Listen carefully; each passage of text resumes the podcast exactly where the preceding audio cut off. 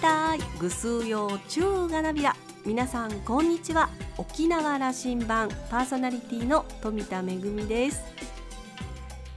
今年のメジャーリーグといえば何といっても二刀流大谷翔平選手の大活躍。私もですね時々仕事が手につかなくなるくらい テレビにかじりついて見ておりましたけれども。まあちょっと落ち着いたかなと思っていたら今度は沖縄出身のデーブ・ロバーツ監督率いるロサンゼルス・ドジャース、えー、昨年32年ぶりのワールドシリーズ制覇を成し遂げていますが今年も地区シリーズに進出したということでまだまだこの後も楽しめそうです。さあ沖縄羅針盤今日も5時までお届けいたします。どうぞお付き合いください。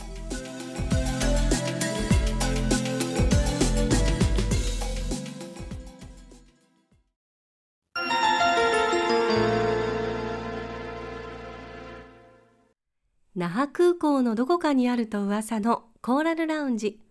今週は琉球大学教授で医学博士の荒川正史さんとラウンジ常連客で沖縄大学地域研究所特別研究員の島田克也さんのおしゃべりです。荒川さんは1972年生まれ福島県のご出身です。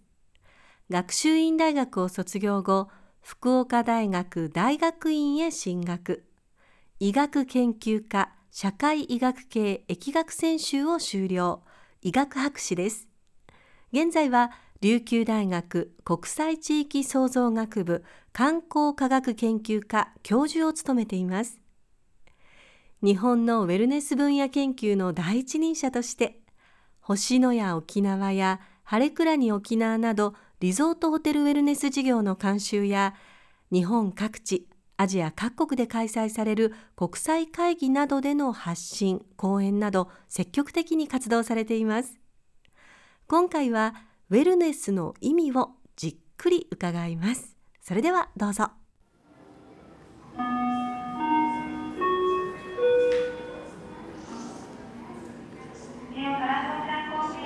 このコロナ禍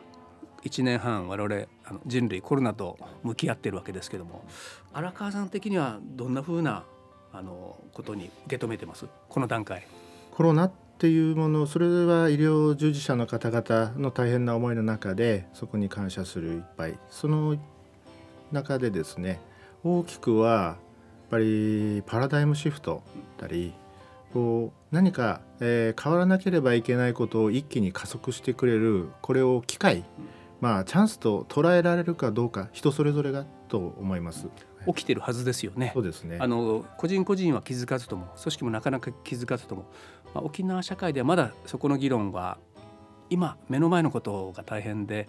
ね、長い目で見切れないというところなんですけどこれはやっぱりあの研究者の中でこれやっててほしくてね少しそのあの話しにくい部分もあるかもしれませんけど語ってほしいんですよ。パラダイムシフト起きてるはずだと。まあ、観光立県沖縄というところでの、まあ、観光産業にかなりウェイトが高いというところ、はい、まあ、全国一と言っていいでしょう。そうですね、うん。そこで、まあ、沖縄の一番の、まあ、量的な観光に少しなっていなかったか、うん、観光1000万という目標分かりやすい目標そして達成してきたインバウンドの勢いもある。そういった時に今大きく、まあ、頓挫した。という中でもう今大変な思いを皆さんしてはいますがその中で観光そのものの目的や本質といったもの地域の光を見てその先にここに住みたい行きたい何度でも行きたいという量から質の観光っていうものを同時に問われる時代そして通ってきたかと。我々自体が質の観光質を提供する人材存在であったかどうかっていうのを今突きつけられてるのかなと思います、うん、まさにね。この10年量から質というものが重要なんじゃないかということを議論は著につき始めていたと。ただ量がどんどんこう押し寄せてくるもんだからそのことに何て言うかな量を裁くのにかまけてたという感じは否めませんよね。正直あると思いますね、うん、はい、それを荒川さんは学問的にそうじゃない観光産業論をこうウェルネスというテーマでずっとこう提起し続けたわけですよね。はい、少しそこにインパクトが欲しいので、うん、観光で売らない、うん、あえて売らない、うん、ということを観光産業や観光に関わる人たち自体が、えー、何かキャッチコピーのように出してもいいのかなと。え観光をやってるのに観光で売らないって何だろうっていうそこではてな驚きからその中身というのは人々のまあ楽しみやレジャー保養というところさらにそこに居心地のいいそして心身心と体にいい。そしてやっぱりここでゆっくりと受容するリフレッシュする。そして明日への活力を得る地沖縄なんだ。そうすると何度でもここに帰ってくる地沖縄なんだ。これって観光とは呼ばない。もうそこに人々の人生に寄り添うライフスタイルの島沖縄。なんていうものが本当に、えー、実現できるだろうしそこを何かこの際観光で売らない沖縄なんていうのを打ち出したら面白いんじゃないかな。本当に個人の流れとしてはだいぶ前からあったんですよね。それは旅行商品を使わない自分でその手配をして本当に一人旅、えー、そういったところでそれこそライフスタイルの中に組み込まれている沖縄沖縄を組み込んでいる方々っていうのは日本国内や世界からでもいらっしゃっていたそれをもう少しこう沖縄全体の一つコンセプトとしてですね、うん、大きな、えー、流れとして作ってみたらどうだろうかと。そこは沖縄には強みあるぞというふうに荒川先生はずっと提起していた、はい、あのウェルネスと研究テーマのど真ん中にウェルネスというテーマ。これあのよく聞くようになりました。言葉としては確か50年ぐらい前からある言葉で、あるんですよね、はい、そしてこの20年やっぱり観光というものが本当にこう身近になってきてそしてこう多様化してきたという中でウェルネスという言葉が出てきたと思いますこれをずっと研究のテーマど真ん中に置かれた荒川先生からウェルネス解説していただきたい。はい。えー、知っているという方は健康の少し広い、うん、えー、定義講義。で広い意味での健康だよって解釈されている方もいると思うんですが、えー、それは若干似て非なるものかなと、うん。うん、どこまでも広い講義定義っていうと健康の呪縛から逃れられていないと。健康とはまず我々が健康って言葉を言った時にそこに医学的な定量的な物差し検査値だったり、うん、じゃあ病気があるかないか。肉体的な身体的な、というところが、はい、ほとんどそこに行きますよね。ここにどうしても固定観念として健康という言葉ヘルスという言葉を使うと意識してしまっている。それの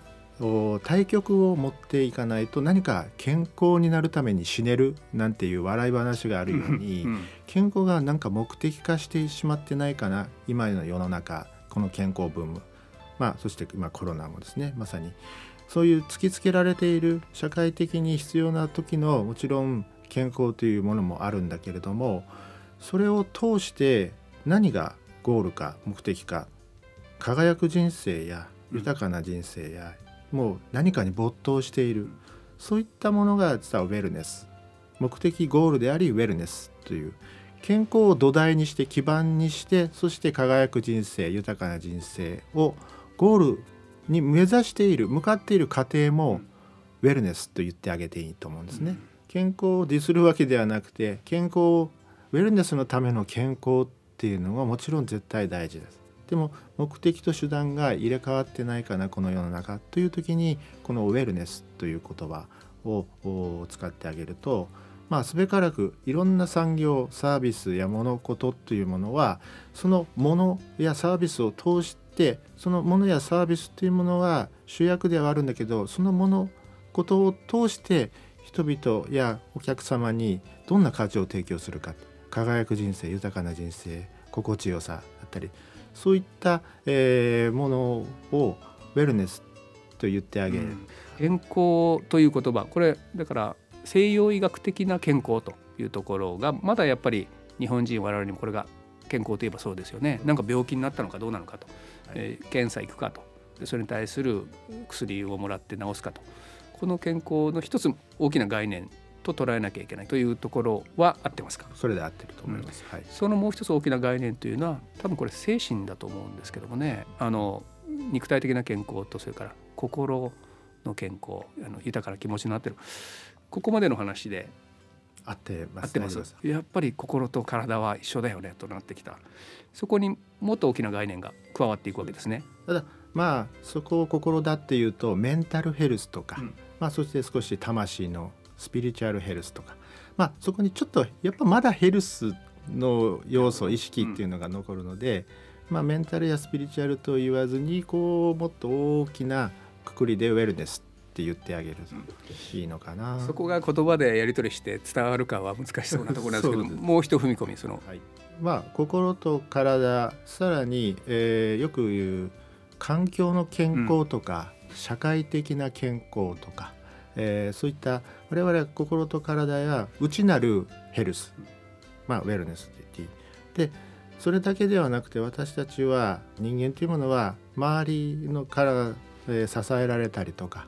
え、いや周りに何か価値を提供するっていうそういった外部環境の健康やヘルスっていうのもあると思うんですね。そういった、えー、よくフィジカルな肉体的な健康身体的な健康さらには環境の健康そして社会インフラを含めた制度を含めた社会的な健康こういったヘルスのいくつかの要素全てが伴ってそれを基盤にしてい、くっていうことなんでヘルスというとどうしてももうフィジカルメンタルっていうところのせいぜいせいぜいそこまでだったけど、はい、と今のあのワードで言うとその体が出て身体というところだった。ら精神が出てきた。それから環境と。その人間が暮らしていくと環境のところまで見なきゃいけないんだと。そうですね、はい、そのことで言えば例えばうん二酸化炭素の問題だとか地球に優しい環境の状況で人は暮らせてるかとかいうところまで見なきゃいけないんだということなんですね。そうですね。そこでエネルギーとか、うん、じゃあ自然環境保全汚染そういったところまで、えー、どうなっているかっていうことを思いを馳せるしそこにまつわる関わる産業というのもウェルネス産業。それは社会的な健康環境の健康というものに携わる産業分野ですから。そこで地球環境に負荷がかかっているような地域社会では人の心、まあ、体も健康にはならないだろうという言い方が言えますかね。はい、私はあの、まあ、持論で、うん、できるだけ循環型な当初社会を作れるかエネルギー問題もしっかり食料問題もしっかり経済の構造もしっかりそういう社会が作れたらなというのが持論にあるんですけどもそれは合致する話でしょうか？全くその通りです、はい、よくサステナビリティ、うん、持続可能っていう言葉最近も流行ってますけども、うん、もうこれはまず持続可能ってすごい大冗談にですね地球規模環境のじゃ持続可能性というと大きな、えー、スローガンだったり、えーまあ、SDGs とか、壮大なる目標ちょっとこう大変だなと。そういう時に自分の体の持続可能性って何だろう、うん、体の中って内部環境の地球環境の一部ですよね。だから健康や、まあ、心身の健康づくりというものは言ってみれば自分の内部環境の持続可能性それに先ほど言ったいや心身内部だけではなくて社会的な環境の健康というものも伴ってそして大きなウェルネス輝く人生とか豊かな人生に行くのでもう持続可能な健康や、まあ、そしてウェルネスって美の実現とか言うんですけどもそのものだろうなと。面白い。あの思考の回路として面白い。その地球全体の持続可能かという話をよく議論されていく。で例えば日本という国この島国が持続可能かと。これ食料の自給率3割でこれが持続可能かという話になっていくわけでね、はい、でもう少しあの身近にして沖縄だということになった時これますます持続可能じゃない社会をこれまで作ってきてしまったというところがあってそこまで思いを働かせなきゃいけないことになっていく。そしていよいよ自分の体そのものが持続可能な肉体精神になってるかという話。そんな問いかけでもいいですか？ね、うん、えー、ただ考え方の順番として、うん、今のは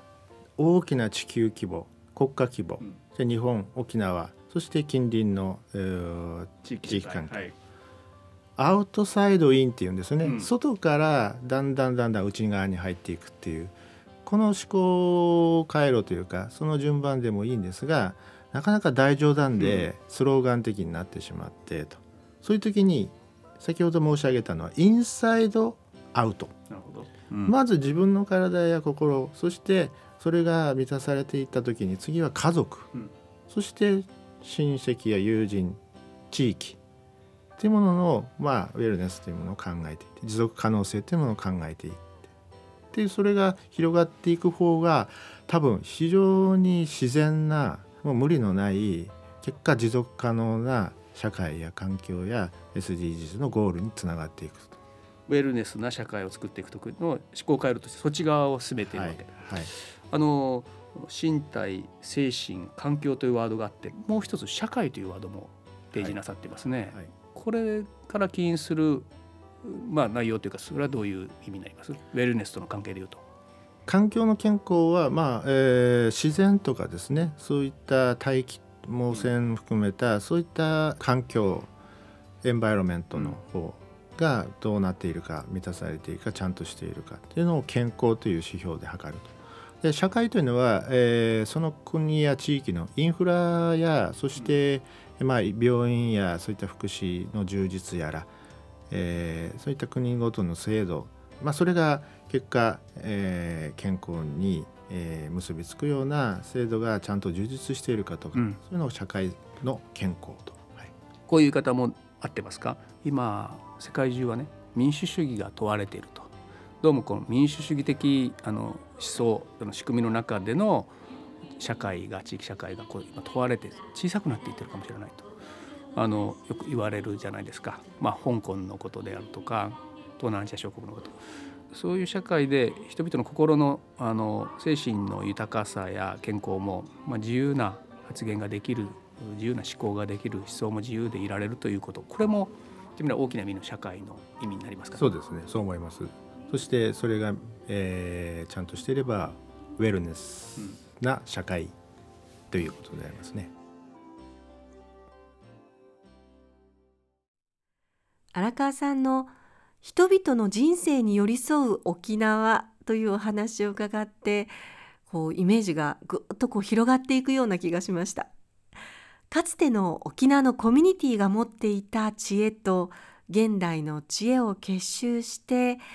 沖縄らしいでも新しい沖縄の暮らしを作り上げることができればなんだかこう沖縄にいるだけで心と体はもちろん人生そのものが健やかになる。そしてそれは巡り巡って地域社会や国や世界を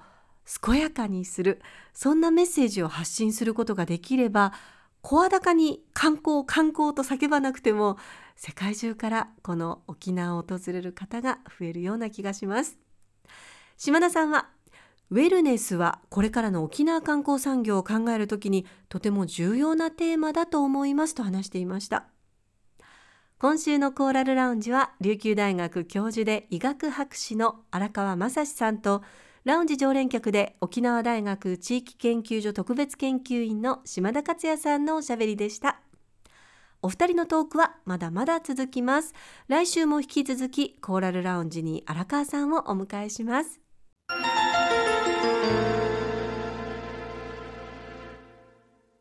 めぐみのあしゃぎだよりのコーナーです。緊急事態宣言が解除となってからこれまで自粛していたこと我慢していたこと少しずつではありますができるようになってきました。昨日京都国立劇場沖縄小劇場の舞台では私富田が演出を務めていますルンルンバルーン琉球舞踊の公演が行われています。チケットを発売するともうびっくりするぐらいあっという間に完売となりました。もうチケット残っていないのにお問い合わせがやまなくてですね大変嬉しい悲鳴だったんですがお客様から「待っていたよ」とか「やっぱり生の舞台見たかったさ」というお声が届くのは本当に嬉しいです。まだ、えー、客席は収容人数の50%一席空けての公演なんですけれどもそれでもやっぱり生でお客様に見ていただけるのは嬉しいことです。ただまあ感染症対策は徹底してということなのでお稽古の時から、えー、例えばお稽古ごとに抗原検査をやったりそれから、えー、マスクをつけてのお稽古なので結構ハードな踊りなんかはね立ち方の皆さん本当に苦労をしてたと思います。それからあの楽屋に入ってもこれまではねあのオードブルを囲んでみんなでワイワイという光景が見られたんですけれども、えー、コロナ禍ではもちろんお弁当は個食そして黙食を徹底してということで、えー、楽屋も人数制限があったりとあのこれまでなかったようなあの取り組みもたくさんしつつでもそれでもやっぱりあの映像とかですねこれまで延期してきたこと中止してきたことを思うとやっぱりぱり生の舞台ができる幸せをかみしめています。これからまたあの徐々に緩和されて、えー、もっともっと多くのお客様と出会えることを楽しみにしています。めぐみのあしゃぎだよりのコーナーでした。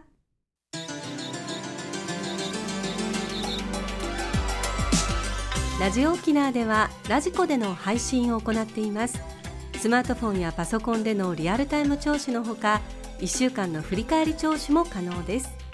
さらに沖縄羅針盤の過去の放送音源はポッドキャストでも配信しています。こちらはラジオ沖縄のホームページからアクセスしていつでもお楽しみいただけます。沖縄羅針盤のホームページでは番組情報の発信のほか私富田恵とコーラルラウンジ常連客の島田克也さんのフェイスブックへもリンクしていますのでお時間のある時にぜひこちらもご覧ください。沖縄羅針盤今週も最後までお付き合いいただきまして一平二平デービルそろそろお別れのお時間です。パーソナリティは富田恵でした。それではまた来週。